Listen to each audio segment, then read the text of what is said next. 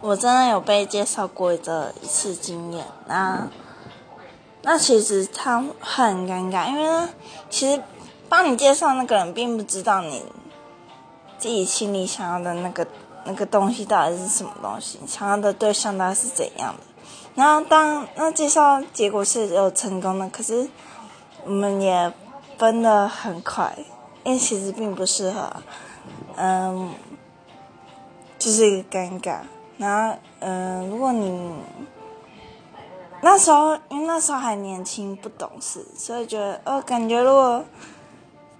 就拒绝的话，感觉好像也不太好意思，所以当下是勉强的在一起了，但是没有在一起太久了，所以我觉得被介绍真的是一个很尴尬的感觉。